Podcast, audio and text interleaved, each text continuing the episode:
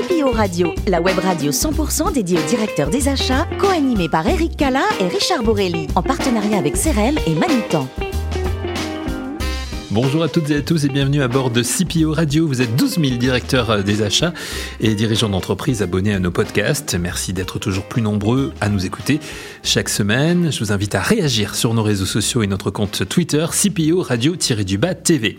Pour co-animer cette émission, Richard Bourrelli est présent. Bonjour Richard. Bonjour Eric. Toujours directeur général et pédagogique de l'Institut Albert Mansbridge. Quand je suis parti du bureau, c'était le cas. D'accord, bon, bah, c'est parfait. Richard, nous recevons euh, aujourd'hui Frédéric Bureau, directeur des achats du Business Unit Erastil dans la division acier haute performance dans le groupe Eramet. J'ai tout dit comme il faut, Frédéric Tout juste. Bonjour et merci de nous faire le plaisir de, participer à cette émission. On va s'intéresser avec Richard à votre métier dans, un instant. Un mot sur votre parcours avant, avant cela. Vous êtes né un 28 juillet 1963, bonne année pour euh, ceux qui sont nés cette année-là, à Mulhouse, vous, en, Alsace. Euh, vous êtes ingénieur textile, une tradition euh, familiale pour faire quoi ensuite? Quatrième génération d'ingénieurs textiles dans ma famille. Ça se pose là. Ah oui. Voilà, le, mon grand-père a créé une entreprise de navettes textiles. Euh, mon oncle l'a reprise et mon père était également dans l'industrie euh, textile. Donc je suis la quatrième génération.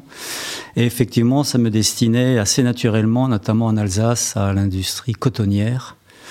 Et euh, en fait, j'ai à peu près tout fait pour ne pas y rentrer. Euh, je ne voulais pas rentrer dans ce moule et dès cette époque-là, j'avais des intentions d'être plutôt dans du textile technique. Hmm.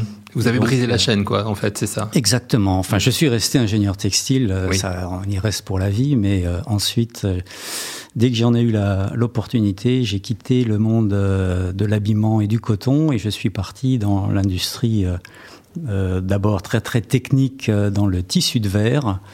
J'ai eu des opportunités dans le tissu de carbone et pour finir, euh, je suis arrivé dans l'automobile. Voilà, chez, chez, PSA et chez Renault. Hein, Alors c'était c'était mes clients. J'étais euh, en fait euh, équipementier, donc j'ai démarré aux établissements Trèves ici à Paris, et puis ensuite assez rapidement j'ai rejoint la concurrence chez Michel Thierry. D'accord. Alors comment ça se passe justement après quand, vous décidez de, rompre le, fil, comme on disait Comment ça se passe euh, vous, partez chez vos clients et, ensuite comment vous évoluez?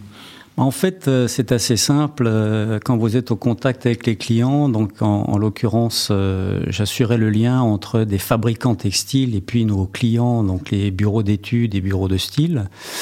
Euh, et donc ensuite, quand j'ai été euh, approché par la concurrence, j'ai fait exactement le même métier, mais j'avais juste changé de casquette. Donc mmh. c'est assez difficile et, et, en fait assez rapidement, j'ai saisi l'opportunité de faire autre chose et en fait de me diriger vers euh, euh chef de projet d'une nouvelle usine, puisqu'en fait, au travers d'un audit que nos clients nous avaient demandé, euh, on a fait toute une analyse de groupe dans lequel j'étais et on s'est aperçu qu'on avait nécessité de recréer ex nihilo, donc Greenfield, une usine de tissage. Et donc, comme j'étais ingénieur textile, et eh ben ça s'est très très bien présenté.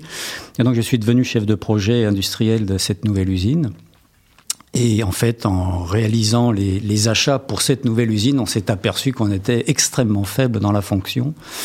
Et donc, je suis arrivé aux achats. C'est voilà, c'est à partir de là que vous découvrez ce, ce Exactement. J'y suis arrivé par intérêt et par le textile finalement. Hein, j'y suis resté par passion. Je suis un fanat de la fonction achat et depuis, je n'ai absolument rien voulu faire d'autre.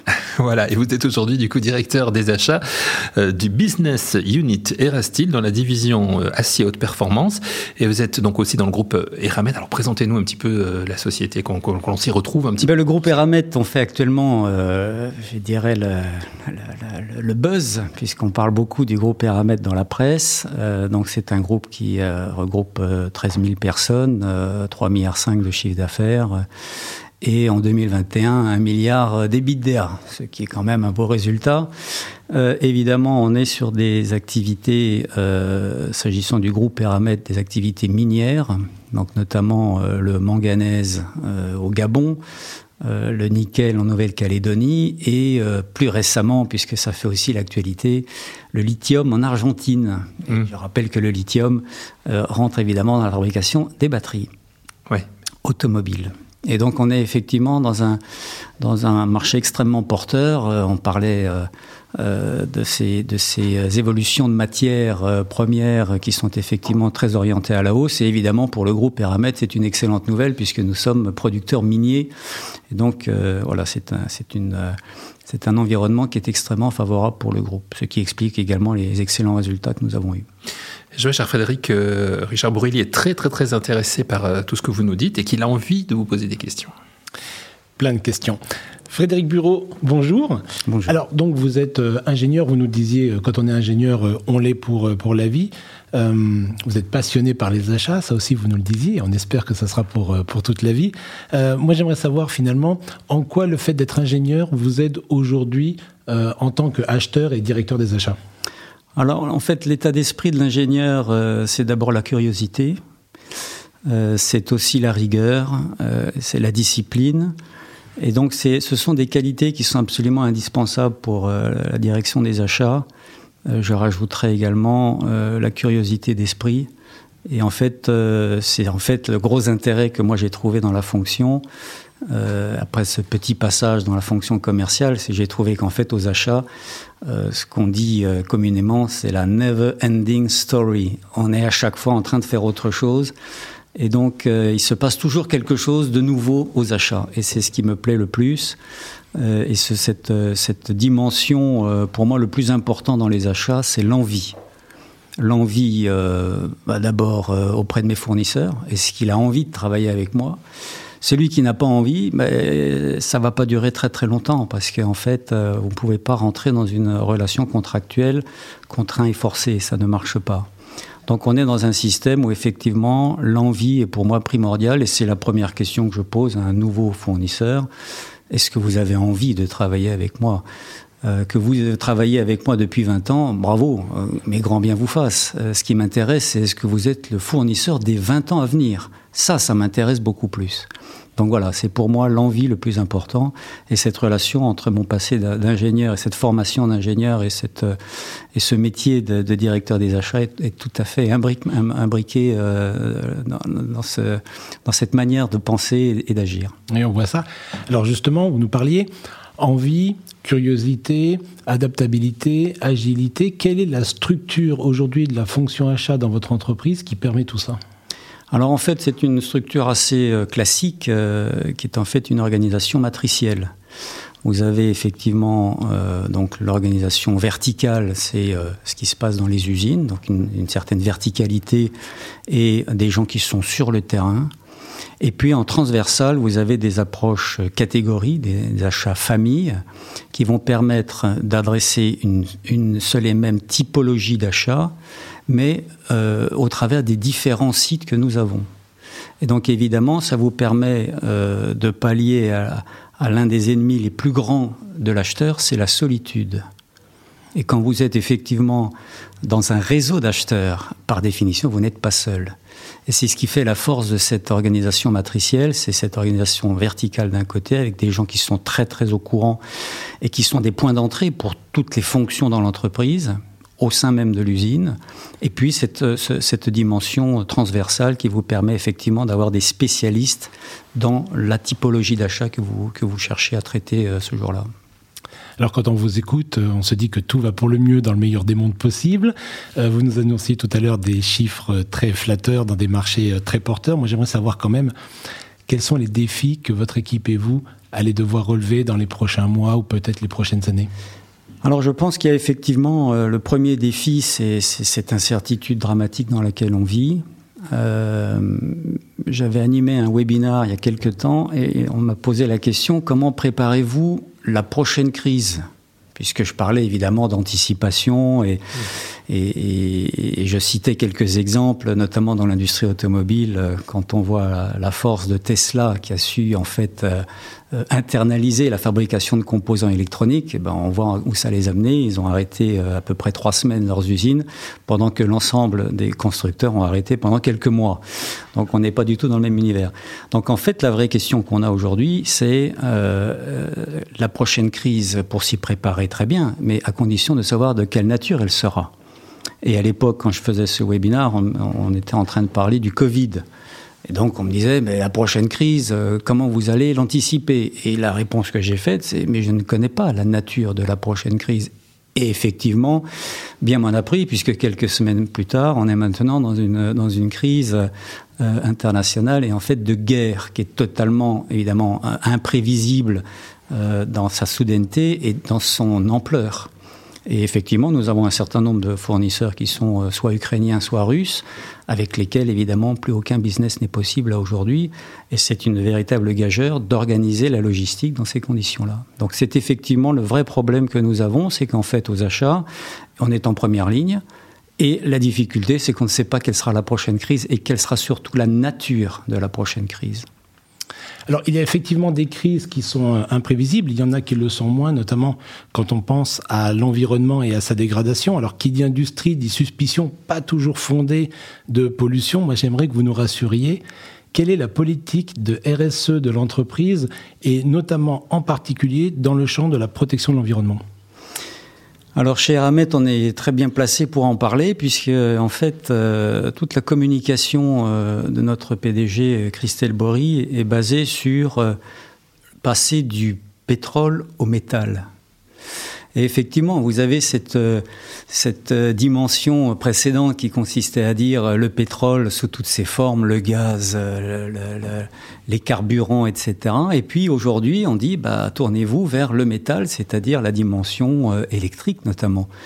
Donc c'est vrai que c'est un, c'est un axe extrêmement fort et c'est ce qui montre en fait le, le futur sur lequel on doit réfléchir. Donc bien sûr, toutes les politiques RSE euh, sont extrêmement importantes et, les achats responsables euh, ont pris une dimension euh, sans commune mesure depuis quelques années maintenant. Et ce que je crois surtout, c'est que aujourd'hui, on parle beaucoup de relocalisation. alors c'est un petit peu un effet de mode la réalité, euh, elle va être tout de suite confrontée à la réalité financière, c'est-à-dire la relocalisation, pourquoi pas, et à chaque fois que c'est possible, faisons-le. Mais on va être très très vite confronté à la réalité économique. Quand vous achetez un t-shirt 2 euros et que vous ne prenez même pas la peine de le laver quand il est sale, vous le jetez et vous en achetez un autre, c'est une habitude qui a été prise. Et quand il va falloir demain dire bah, ce t-shirt il vaut plus 2 euros, il en vaut 10, est-ce qu'on fera de nouveau le même mouvement? Pas certain. Merci beaucoup. Merci pour, euh, pour vos questions, cher, euh, cher Richard. Alors, Frédéric, euh, est-ce que c'est mieux, finalement, d'être Frédéric Bureau, directeur des achats, ou bien d'être Frédéric Bureau, le Magnus Carlsen français ah, j'aurais bien aimé être Maxime Vachier-Lagrave, qui est l'équivalent de Magnus Carlsen, puisqu'il est parmi les cinq meilleurs joueurs du monde. Donc j'aurais bien aimé, malheureusement, je n'ai pas ce niveau. Euh, je ne regrette rien, car j'ai réussi à, Et on parle d'échec, hein, je le dis pour nos auditeurs. Bien sûr, mais tout le monde connaît Magnus Carlsen et Maxime va chier la grave. Euh, et donc, en fait, aux échecs, le, vrai sujet, c'est euh, est-ce que c'est la vie les échecs ou est-ce que c'est quelque chose d'autre? C'est vrai que pendant quelques années, j'ai pensé que c'était la vie et donc on pouvait être joueur d'échecs en faisant son métier. Et puis ensuite, euh, bah, je pense qu'ingénieur textile et puis directeur des achats, c'est aussi très très sympathique et ça apporte aussi beaucoup de satisfaction. Mais vous avez quand même un très bon niveau hein, au niveau des échecs puisque vous avez été euh, champion de France amateur. Oui, tout à fait. Hein, donc c'est pas rien. tout à fait. Et qu'est-ce que ça vous apporte justement dans, votre vie? Vous, le disiez, c'est en tant que manager, ça vous apporte des choses, en tant qu'homme tout simplement aussi? Alors ça permet, ça permet d'abord de, je parlais d'anticipation et Dieu sait si aux échecs c'est extrêmement important. Euh, c'est également euh, confiance en soi, c'est également euh, réflexion stratégique et puis réflexion tactique.